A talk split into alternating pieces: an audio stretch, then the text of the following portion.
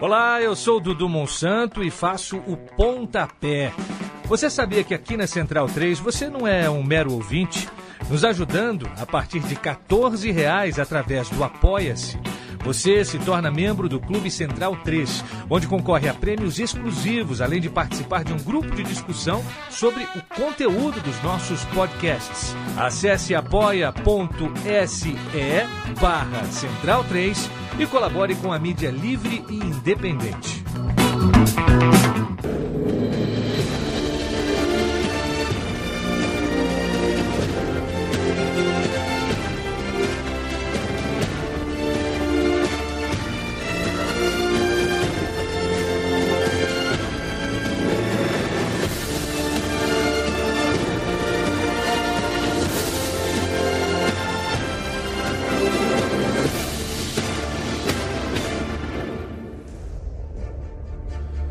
Bundesliga no ar, muito bem-vindo, muito bem-vinda, amigo, amiga, Central 3, o futebol alemão em revista.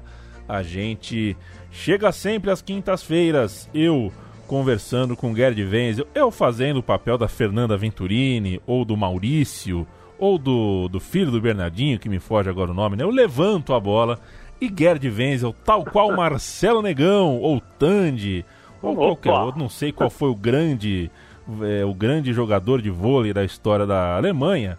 É, mas o Gerd é nosso também, então é, é o nosso Marcelo Negão aqui dos podcasts, o nosso Tandy. Sempre é, em cima do lance, contando, é, opinando e reportando o que acontece no futebol alemão. Futebol alemão que terminou mais uma temporada sem maiores surpresas, né? O campeão Bayern de Munique continuou campeão é, mas para dar oi para você, Gerd, efeméride da semana. Hoje é 9 de julho é, e essa semana a gente viu os 30 anos do, do, Pensou que eu ia falar do 7x1, né? Mas não vou, não. Vou falar dos 30 anos, porque efeméride tem que ser redonda. É melhor quando é redonda. Então a gente tem 30 anos aí do título alemão de 90 é, mando meu abraço e te peço uma rápida pensata sobre é, os 30 anos daquela seleção. Então, é, tudo bem aí, Leandro, amigos da Bundesliga? É, 30 anos, 1990, técnico improvisado, entre aspas, é, Franz Beckenbauer, né?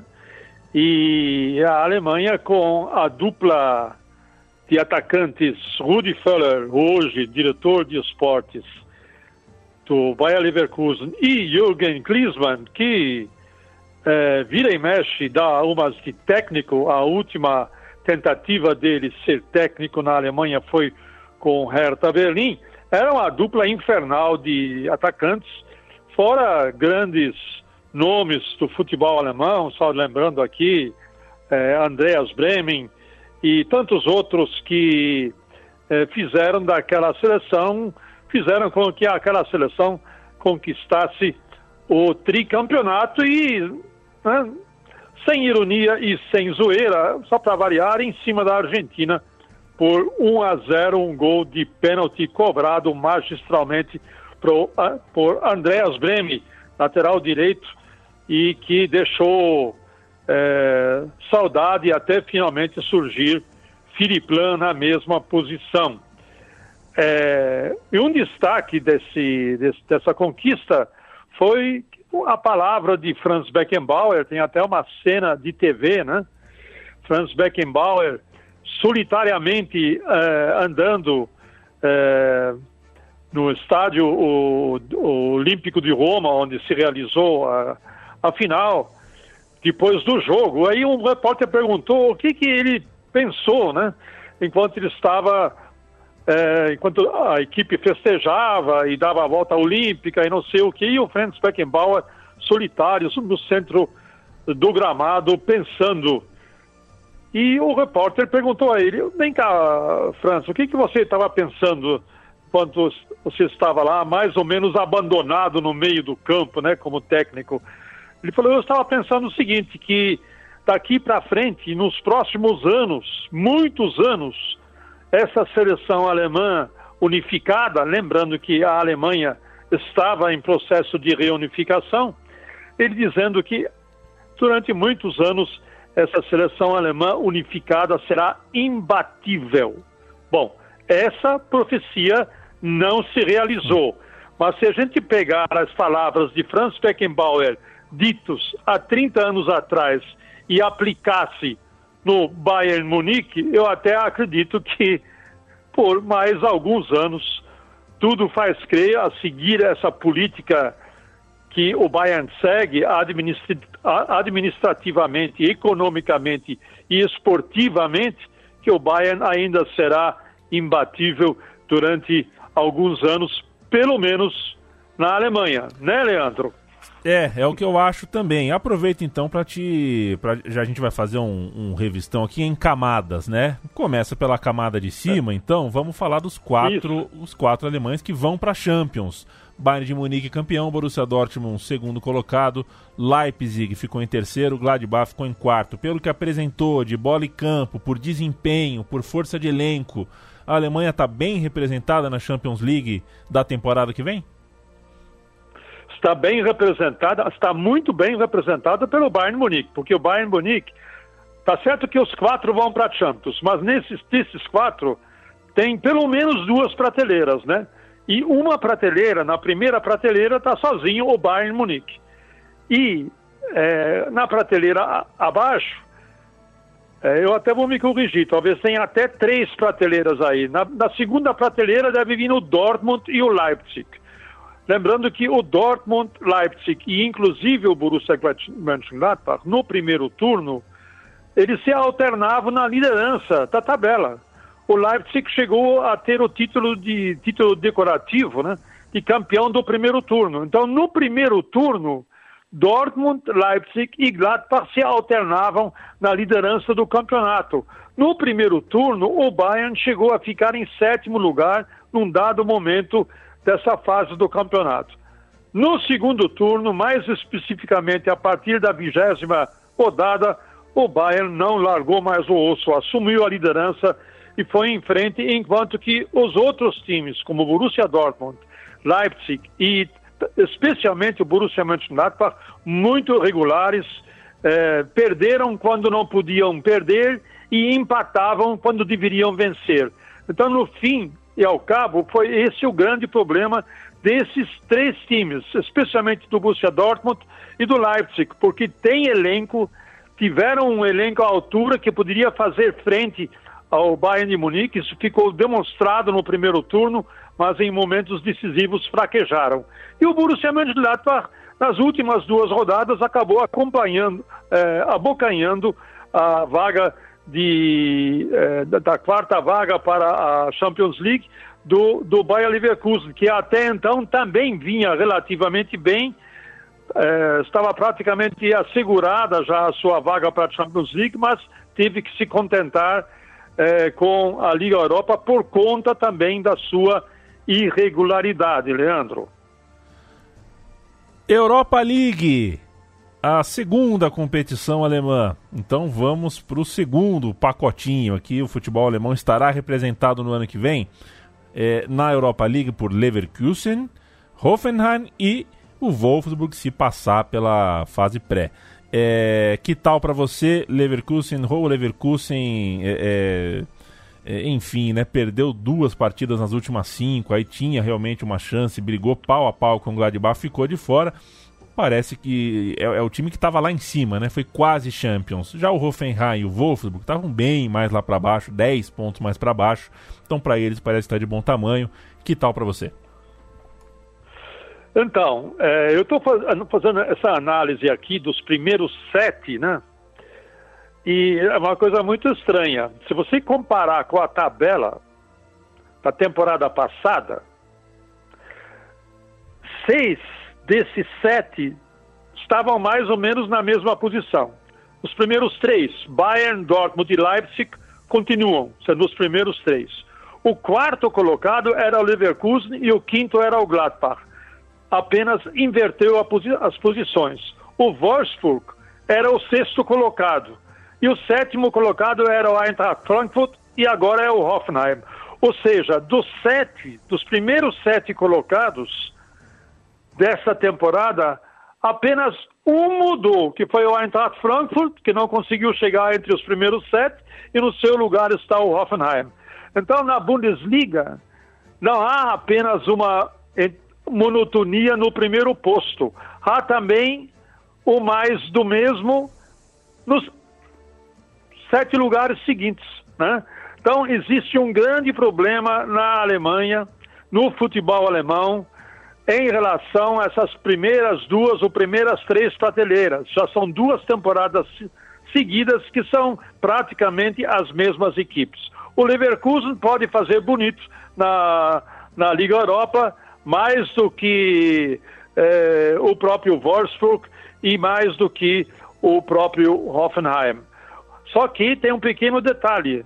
No Leverkusen, a gente vai falar disso um pouquinho mais tarde, o Leverkusen está arriscado a perder a sua principal estrela, que é o Kai Havertz. Até onde vão chegar, isso vai depender muito das contratações, tudo está em aberto no que diz respeito a, a reforços, também em função da incerteza sobre eh, como será o, o, a próxima temporada da Bundesliga, será com público, será sem público, já sabemos que é, vai a, a, a, próxima temporada da Bundesliga vai começar no dia 18 de setembro. Isso já está acertado, só não está acertado ainda se haverá público ou se não haverá público e em que condições se dará, se dará esse campeonato, especialmente no que diz respeito à pausa de inverno, que é uma tradição na Alemanha, né? É, fins de dezembro e praticamente o janeiro inteiro não se joga futebol, futebol na Alemanha por conta da, das intempéries, mas enfim, temos aí, é, se compararmos com o resto da tabela, nós, eu acredito, tanto na Champions League como na Liga Europa, é o que a Alemanha, é o que o futebol alemão tem de oferecer de melhor nesse momento, a essa altura do campeonato, né? Na Champions League, como já comentamos, com Bayern, Dortmund, Leipzig e Gladbach, e na Europa League com Leverkusen, Wolfsburg e Hoffenheim. Lembrando, inclusive, que o Leverkusen e o Wolfsburg ainda estão representados na atual Liga Europa e poderão até fazer um papel bonito. Provavelmente vai sobrar só o Leverkusen, que vem de uma boa vitória sobre o Glasgow Rangers por 3 a 1 fora de casa. Então, Basta um empate no jogo de volta, que vai ser agora no começo de agosto. Já o Wolfsburg tem uma tarefa mais complicada, porque perdeu para o Shakhtar Donetsk em casa por 2 a 1 um, e vai ter que é, vencer pelo menos por dois gols de diferença para poder é, ir adiante na, na Liga Europa. Seja como for, os dois novamente vão disputar a Liga Europa na próxima temporada, Leandro. Lá na cidade de Bremen, as pessoas é, picham no muro, escrevem no muro é, palavras insultuosas a Leandro e a mim, o apresentador desse programa. Eu decretei por mais de uma vez o rebaixamento do Werder Bremen. É, convenhamos que é, o Fortuna Düsseldorf deu uma força, né? Deu uma força, conseguiu é. aí não, não ganhar nenhum jogo nos últimos 6, 7. E aí o Bremen com duas vitórias nas últimas cinco partidas, pulou para 31, passou o Fortuna. É, temos o seguinte, quero ouvir você sobre a parte de baixo. Paderborn rebaixado, Fortuna Düsseldorf normal rebaixado e Werder Bremen na zona laranja ali no aquele lugar entre o céu e o inferno, purgatório, né? O purgatório para é. o Werder Bremen. É, eu, eu, vi os dois jogos, os dois jogos. Olha, o Werder Bremen foi simplesmente horrível. Ele, ele, merecia perder o primeiro jogo em casa.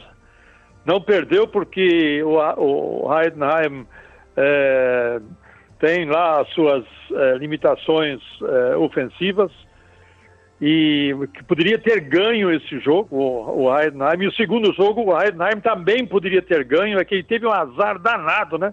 Logo aos três minutos o Heidenheim sofreu um gol contra aos três minutos de jogo, então a partir daí ficou tudo muito mais difícil. E sem torcida, é um time pequeno, sem torcida, a gente sabe que, especialmente para times pequenos, quando jogam em casa, a torcida faz uma diferença brutal, né? E mesmo assim, o Heidenheim ainda conseguiu arrancar um empate em 2 a 2 do Werder Bremen, ou seja, essa campanha do Werder Bremen foi desastrosa. É, Cogitou-se, inclusive, da, da, da, demissão do técnico Florian Korfeld nesses dias, mas o que tudo indica, ele vai continuar no clube. Agora, é, o pior, não, não, não, não é o pior, mas para mim, a, não, a, a, salvação em cima da hora do, do Werder Bremen estragou a minha coluna para a Deutsche Welle, né? Eu tinha preparado uma coluna para a Deutsche Welle sobre o Hamburgo e o Werder Bremen. É, esses dois times são chamados na Alemanha de Nordlichter, luzes do norte, justamente porque são os dois times mais importantes do norte da Alemanha. E a minha coluna iria se chamar O Apagão das Luzes do Norte. Mas aí o Werder Bremen resolveu se salvar na Bacia das Almas. Perdemos uma grande manchete, hein? Que grande manchete. é, e aí perdemos uma manchete e perdemos uma coluna. Mas, enfim, o Werder Bremen é, se salvou aí na Bacia das Almas, aos trancos e barrancos, mas foi e uma, a pior campanha do Werder Bremen é, dos últimos tempos. É, ele, foi, ele tinha sido rebaixado apenas uma vez na década, na década de 80, iria ser a segunda vez. E eu digo, torcedor do Werder Bremen, me perdoe, seria merecido esse rebaixamento por tudo aquilo que o Werder Bremen apresentou ou deixou de apresentar é, nesse campeonato. Fiquei com é, pena do Heidenheim, que fez uma campanha é, excelente é, na segunda liga, é, é, desclassificou o Hamburgo, né? O Hamburgo, imagina só, despachou, despachou não, fez com que o Hamburgo permanecesse na segunda divisão pelo terceiro ano consecutivo e aí o, a outra luz do norte resolveu estragar a festa do Heidenheim com esses dois empates, conseguiu se salvar com dois, dois empates. Quem lembra do Werder Bremen, da década de, especialmente da década de 90, realmente deve ter, deve ter sido um pesadelo. Enfim, é isso aí, vamos ter o Werder Bremen por mais uma temporada na Bundesliga. E o Heidenheim, se continuar fazendo é, uma boa campanha, é, com, com, esse elenco mesmo que tem, que vem é, há anos já fazendo um trabalho muito bom é, com seu técnico, com jovens jogadores, poderá de repente beliscar a primeira divisão na próxima temporada, quem sabe. O campeonato alemão volta, tem recomeço previsto para dia 18 de setembro, como sem público, isso a gente não sabe ainda, e marca temos como marca ainda de fim de temporada as aposentadorias de Mário Gomes e Cláudio Pizarro. Esse último, um ídolo do Werder Bremen, que a gente acabou de conversar longamente sobre. No seu ataque, Gerd Wenzel, joga Mário Gomes ou joga Cláudio Pizarro? Auge com auge, hein? Vamos comparar auge com auge. Joga quem? Joga Cláudio Pizarro. E, e que tal Cláudio a Pizarro, olha, olha, que... olha só, Cláudio Pizarro uma vez Champions League, seis campeonatos alemães, todo, é, sendo que cinco, é, todos com Bayern Munique, é, seis Copas da Alemanha, sendo cinco com, a, com o Bayern Munique, um com Werder Bremen, 490 jogos na Bundesliga, um dos jogadores é, que mais atuou na Bundesliga, 490 jogos, 197 gols marcados, 76 assistências dadas, é um assombro.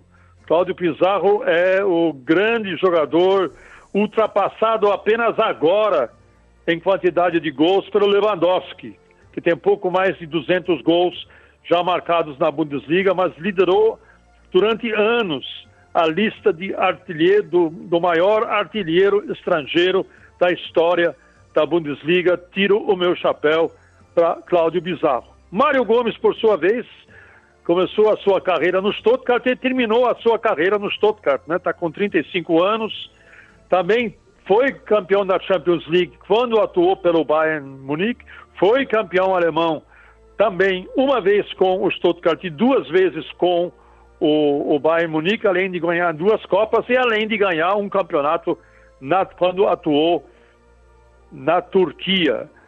Um jogador que atuou 328 vezes na Bundesliga, 170 gols marcados e 45 assistências, atacantes eh, de primeira linha, mas eu ainda prefiro Cláudio Pizarro como um atacante que sempre pronto para o inusitado, sempre pronto para o imprevisto, sempre pronto para a última hora é, salvar uma partida, especialmente é, na época em que ele atuou pelo Werder Bremen. E já tem uma novidade sobre Cláudio Pizarro.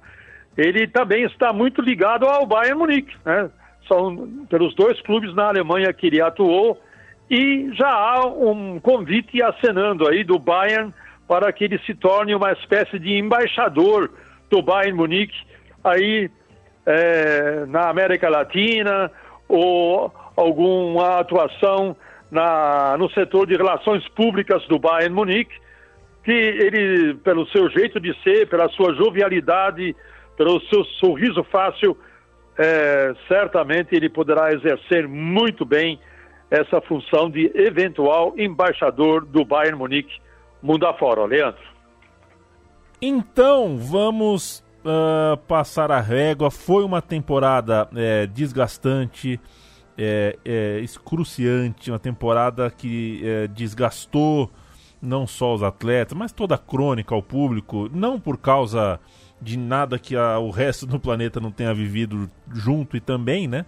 É uma temporada absolutamente atípica, o país teve que é, se juntar e, e, e, tomar decisões é, rígidas, de solidariedade é, civilizatória, né, de, de, de, solidariedade social, cada um dentro da sua casa para não para não não para não se contaminar, mas para não con contaminar os outros, né? Acho que esse é o grande detalhe da, da, da quarentena, de, de se fechar, de fazer isolamento, é pensar no outro, é pensar em não é, é, é, contaminar o seu vizinho, o porteiro do seu prédio, enfim, alguém que te sirva.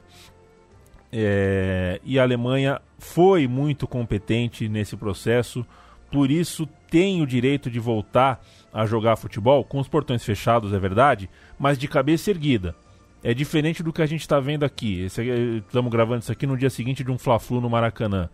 É, ali ninguém ergue a cabeça. Aquilo ali é uma vergonha, porque a cidade, o país, as autoridades, as pessoas não tomaram é, nenhum tipo de postura solidária, social e que realmente é, é, é merecesse como, como, como contrapartida, merecesse como consequência a volta do tão amado futebol. A Alemanha fez, a Alemanha roeu o osso e por isso pôde voltar de cabeça erguida a ter a sua liga. A liga foi jogada até o fim e esperamos que a temporada que vem seja menos desgastante, porque a gente espera, na verdade, que o mundo seja um pouquinho menos desgastante do que foi nesse primeiro semestre de 2020. Passemos a régua.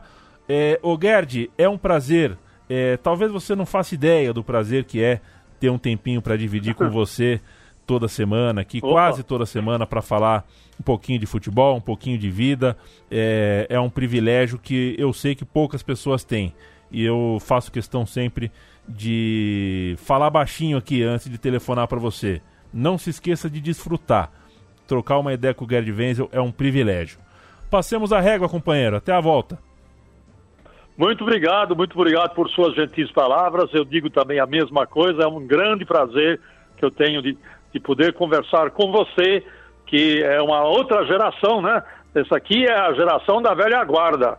Ali, outro lado da linha, é a geração da jovem guarda, essa que vai construir um Brasil, tentar construir um outro Brasil a partir das, dessas ruínas que estão sendo deixadas pela, pela irresponsabilidade de muitos, não apenas dos governantes, mas também de muitos, muitas pessoas que acham que estão acima do bem e do mal e podem fazer o que bem entenderem num momento como esse de grave crise que o país atravessa. Infelizmente, o Brasil vai pagar, o brasileiro em geral vai pagar um preço muito alto por seu desrespeito, por sua irresponsabilidade, por sua falta de sentido coletivo, da, sua falta de sentido de que todos nós somos, fazemos parte de uma mesma sociedade, mas infelizmente boa parte das pessoas estão se lixando para isso. Há exemplos claros no mundo afora de países que tomaram outros caminhos e já estão saindo, não é que venceram não é que venceram a crise do Covid, mas já estão aos poucos saindo da crise do, do Covid por conta da solidariedade coletiva das pessoas que entenderam perfeitamente de que não são apenas responsáveis pela sua própria saúde, mas são, são também responsáveis pela saúde com pessoas com as quais se relacionam, com seus colegas, com seus amigos, com seus colegas de trabalho, enfim, com os outros tantos desconhecidos que nos rodeiam no supermercado, na farmácia, na padaria, na padaria ou onde quer que seja. Infelizmente, o Brasil ainda tem que aprender essa essa lição da coletividade, parar de pensar apenas no seu individual, olhar apenas para o seu próprio umbigo, mas também olhar para o seu vizinho, para o velhinho do lado, para as pessoas com quais convive diariamente nesse grande país que é o Brasil. Um grande abraço, Leandro. Valeu!